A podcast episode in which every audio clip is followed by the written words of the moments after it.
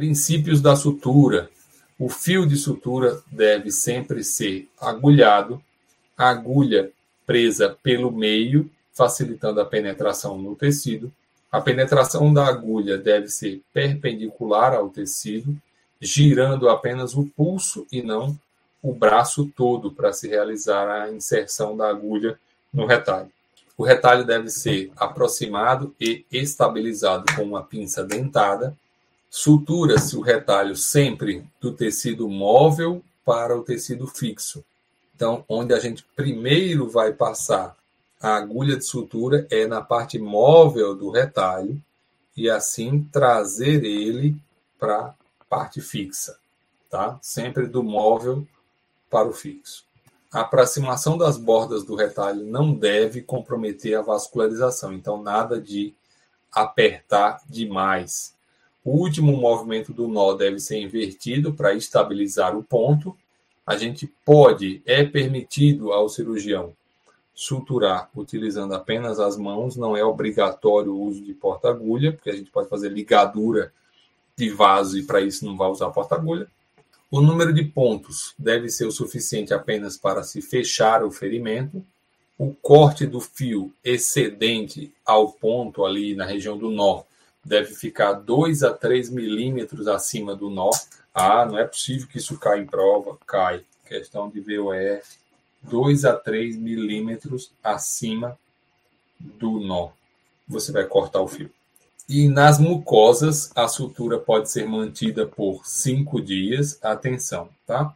E pele, quatro dias. E por que, que a gente tira com sete dias, professor? Só para o paciente não ter que voltar cinco ou quatro dias depois da intervenção. Então, você mantém um pouco mais e remove. Por que, que a gente diz que pode ou ser mantido por menos dias, né? Caso a questão diga que se removeu com cinco dias se foi em mucosa, isso não é um procedimento errado numa questão de verdadeiro ou falso, por exemplo. Tipos de fio de sutura, ainda dentro da síntese. Né? O fio ideal deve, deve ser aquele que mantém suas características até que o tecido seja recomposto.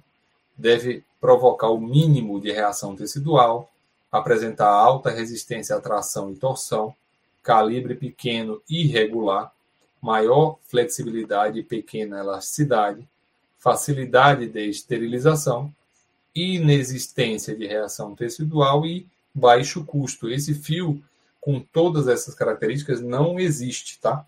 Isso são características que o fio ideal deveria ter.